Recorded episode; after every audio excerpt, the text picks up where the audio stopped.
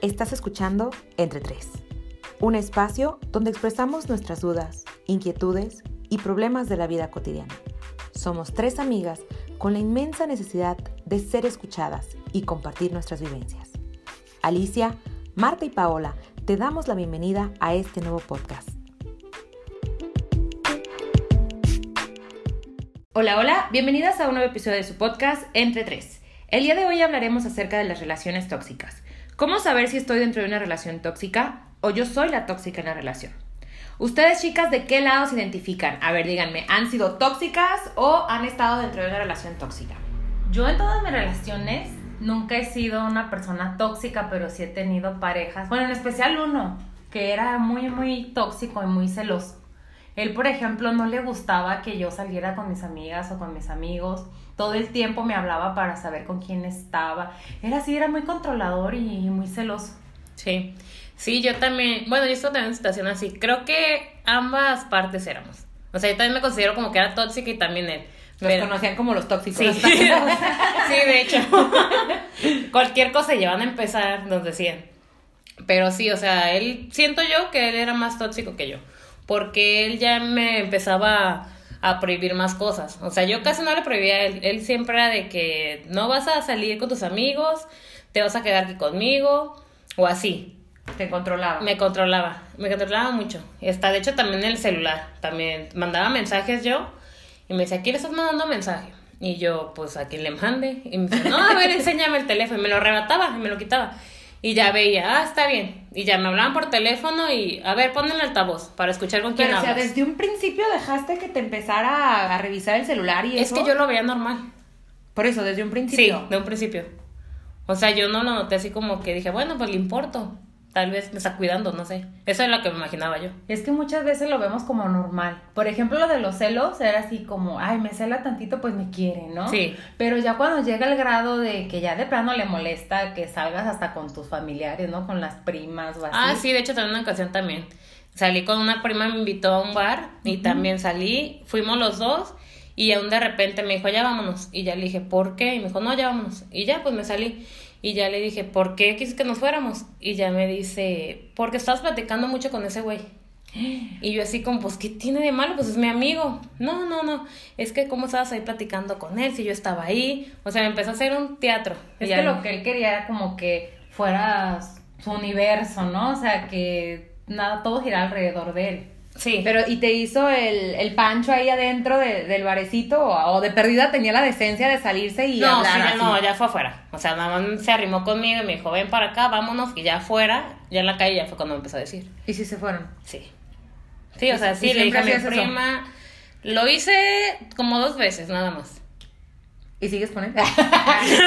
es que ahora yo soy la que No. lo hago. Ahora yo soy la que lo hago. No, ya no, ya.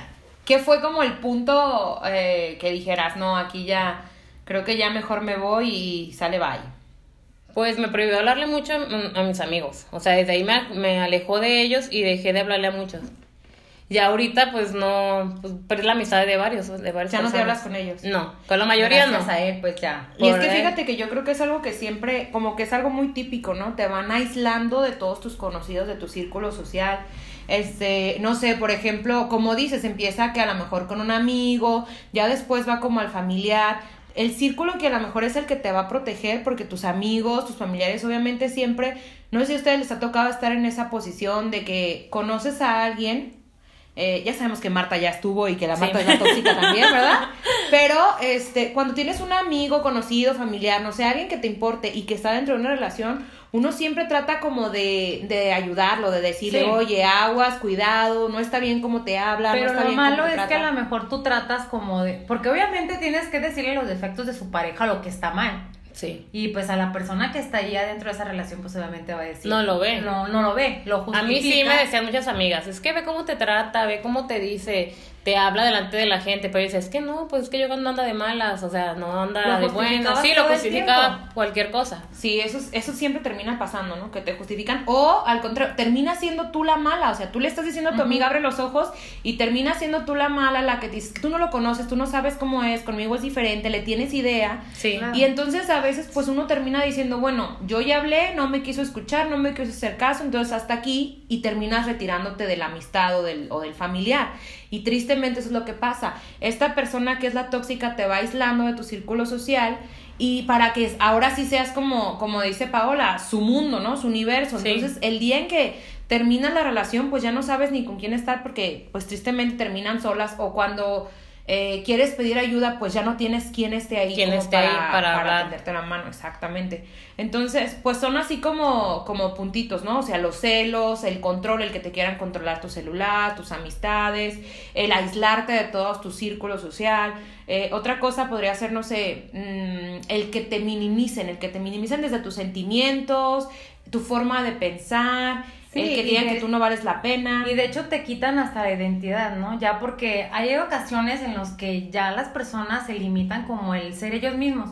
Como Sí. por ejemplo el, el pensar que vas a hablar porque él se puede molestar. Ah, claro. O tus acciones de a dónde vas a ir, dónde vas a ir a trabajar.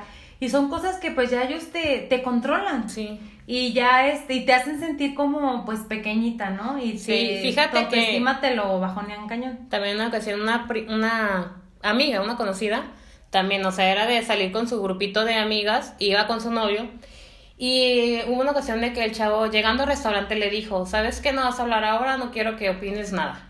Y la chava le dijo, ¿pero por qué no? Y ella le dijo, no, porque aburren tus comentarios. O sea, son puras mensajes lo que hablas tú. Ay. Y todos se burlan de ti. Y mejor quédate calladilla. Y pues ella sí se metía, estaba en el restaurante toda así seria y todo, y no le preguntaba. callada. Sí, uno le preguntaba, ¿por qué no hablas? No, no, es que no, no, no estoy de humor ahorita. O sea, inventaba cualquier cosa para no decir que Para ese chavo. complacerlo a él Sí. y hacerlo sentir bien. Y o sea, y si quería hablar ella, o sea, el chavo por atrás pellizcándola, como cállate, no vayas a hablar y ya.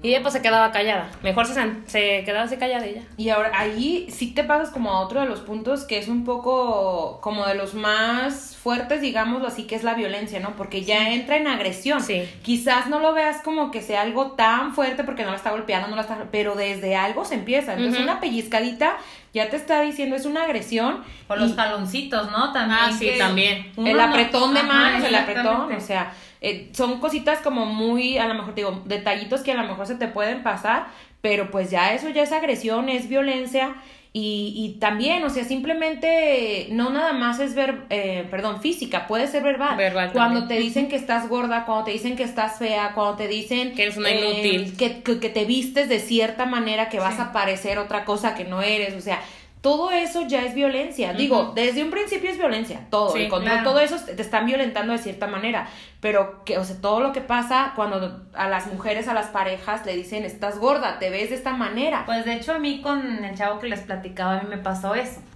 Él me decía que, ay, es que tu lonjita, ay, o te ves gordita. Y yo me sentía, pues, la verdad, una persona llenita, que no tiene nada de mal, obviamente, pero él me hacía sentir así como si fuera algo malo.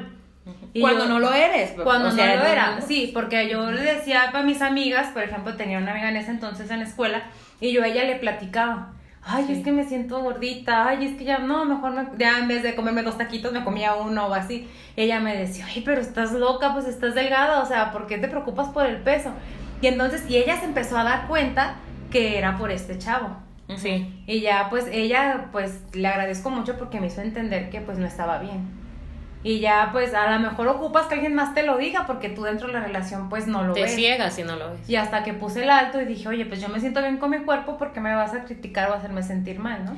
Es que creo que hay ciertos puntos, o sea, por ejemplo, Marta dice que ella se dio cuenta, o sea, que puso un, un alto cuando ya vio como que ya no le hablaban a lo mejor sus amigos, Ah, que ya, o sea, tú, por ejemplo, en tu, en esa relación que tú comentas, ¿cuál fue como tu punto máximo que dijeras, no, hasta aquí llegué yo?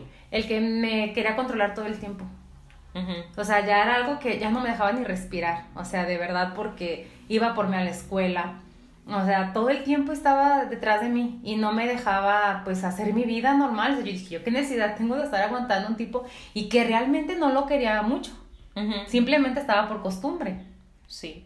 No, sí, o sea, tiene que haber un punto, ¿no? Y, y, y sí se puede, digo, creo que todos, todos estamos, hemos estado a lo mejor en una relación. Yo leí el, una vez un dato donde decía que el 43% de las mujeres entre, creo que eran 14 a 24 años, habían estado dentro de una relación tóxica y este número aumentaba en mujeres indígenas. Sí. Hasta, según creo yo, que era el 46%. O sea, estamos hablando de casi la mitad de las mujeres hemos estado dentro de una relación tóxica o dentro de una relación violenta. Sí, Entonces, esto sí nos da como aguas, es un foco, son cantidades muy grandes. Claro, y como me lo mencionas, como dice, chavitas de 14 años que a lo mejor no tienen la malicia, la madurez, como para saber que están dentro de una relación así, pues Sí. son una presa fácil, ¿no? Igual como dicen las mujeres indígenas, porque a lo mejor en esa cultura es un poquito más el machismo. Que obviamente Sí. normalmente En el machismo lados, está ¿verdad? al 100, pero yo pienso que a lo mejor en ese tipo de cultura está todavía marcado el, el machismo. Sí, está como más aislados, ¿no? O sea, Exactamente. sí, o sea, está muy, muy canijo, ¿no? El, el que ya estés dentro de una, pero de que se puede salir, se puede. O sea, Claro. tú lo has demostrado, tú ya lo platicaste tu caso. eh, Marta también ya platicó su caso de que se puede. Yo, por ejemplo, en mi caso también estuve una ocasión con una persona que al principio, pues como todo, ¿no? Si, si te dice, oye, voy a pasar por ti, estás en una reunión, estás con amigos y eso tú dices, ay, claro, o sea, dejas a todo A todo mundo por irte y con te él. sales y a- aunque estés como en el pleno momento de que está a lo máximo la reunión, dices, ay, con permiso y me voy. ¿Por qué? Ujú. ¿Por qué? Porque ya me voy. Sí. Y te salías. Eh, hubo varias ocasiones donde yo estaba a lo mejor este, con mis amigos. ¿Y qué pasaba? Que me hablaba y me decía, ¿dónde estás? No, pues con tales amigos. Sí. Salte, eh, ahorita paso por ti. Recuerdo que una vez también estaba, de hecho, hasta mis amigos salieron. Entonces, hey, ¿qué onda? Pásate, que no sé qué. No, no, no. Háblenle y ya, ya nos vamos. Y yo, bueno, está bien. Me salía, nos veníamos, este, a- a- pues nos salíamos de ahí de la fiesta, ¿no? De la reunión. Y ya cuando la- lo último fue, eh, como que fue aumentando. Creo que esto también es como una ca- característica, ¿no? O sea, va aumentando, va como de poquito en Sí. poquito.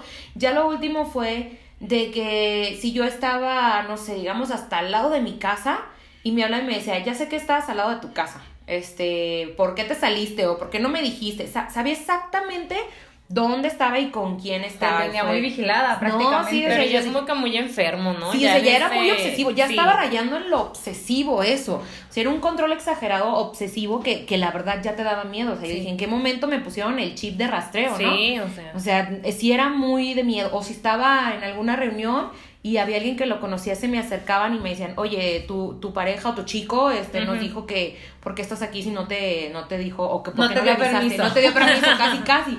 Y fue donde dije, no, pues no, o sea, alto, esto ya no es normal, esto ya no está bonito, esto ya no, No. está padre. Y, y gracias a Dios, pues logré salir de, de esa relación. Entonces, es como, nosotros somos tres casos, tres ejemplos que demuestra que sí se puede. Es difícil y más sobre todo si en ese momento estás muy enamorada de la Sí. pareja porque piensas que no va a haber otro y más por el control que hacen contigo mental, ¿no? De todo lo Sí. que te dicen de... de Sí, mí no, es, no eres nada. Exacto, todo ese chantaje, toda la manipulación que hacen, de que si me dejas me voy a matar o si me dejas te voy a matar a ti al contrario, Ándale, ¿no? sí, O sea, sí, empiezan claro. a amenazarte. Y que te empiezan a alimentar el, pues, la cabeza como de tener miedo a no poder tú sobresalir o salir adelante si no es con esa persona.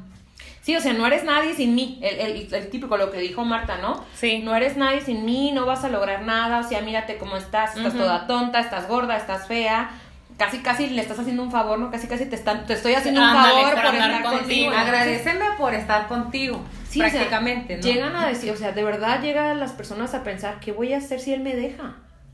Sí. Y es muy triste esto. De hecho, este, yo también tengo una historia de una persona Ay, eso Ella- ya, eso ya. no, ¿La amiga de una amiga? que a, mí, que a mí la verdad sí me impactó mucho esto, porque dije, wow, ¿hasta dónde llega la mujer cuando está enamorada? Esta chava este, tenía pues muchos años con su pareja, desde chavita, empezó con él creo que a los 15 años.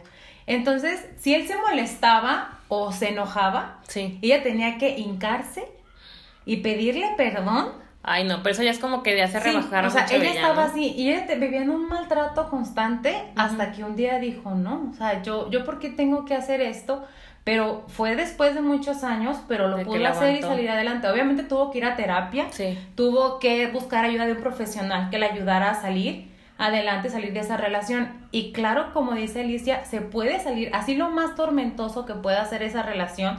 la violencia que hayas vivido, puedes salir adelante y lo puedes superar. Y afuera puedes encontrar otra pareja que te haga feliz. Que o te simplemente quiera. que estés feliz contigo misma, que es lo más importante, ¿no? Ya después viene el complemento de una pareja, pues qué padre. Sí. como dices Paola, o sea, yo pienso que no, no es que traigamos como el gen tóxico, ¿no? A veces no es que tú, no es que seamos tóxicos, sino que la relación es la Ajá, tóxica. la Entonces, puede ser él o ella por fuera, pueden ser perfectamente felices y tener una relación normal, sin nada de celos, pero a veces simplemente la relación no va. Y por mucho que quieras y por mucho que sea el amor de tu vida, pues no lo es y no hay que aferrarnos, no hay que... Creo que es todo eso, ¿no? Aprender a soltar y a no aferrar y a ver las cosas pues como son. Si no es, si eres, si tienes más miedo, más temor, más, no sé, preocupación, que en realidad el amor que tienes, si te asusta más el que va, el ver a tu pareja, que en realidad estar desesperada por verlo y abrazarlo y besarlo, pues creo que ahí ya es como un foquito rojo de algo de decir, eh, pues no es normal, ami- amiga, date cuenta, ¿no? Sí. claro. Sí, y es- tener en cuenta también que es una relación sana, ¿no? No distorsionar el concepto que es una relación bien, una relación donde los dos se apoyen, los de los dos este, sean cómplices, sean compañeros y se la lleven pues súper bien, ¿no? Y Pues que sí. lo veas como tu amigo y como tu pareja, no como tu enemigo o tu agresor. Sí, claro, que digo, o sea, ninguna relación es perfecta. Todas las Ah, sí, relaciones todas van a haber problemas. va a haber desacuerdos. Somos dos personas completamente diferentes, con mentalidades Sí. aparte, y eso es lo padre, que se complementen. Exactamente. Que te diga, ah, pues a mí no me gusta esta música, a mí sí, pero entonces cuando estamos juntos, pues buscamos la manera de escuchar tantito. O sea, Claro. complementarte y no, si a mí no me gusta esta música, entonces tú no puedes escuchar esta música porque a mí no me gusta.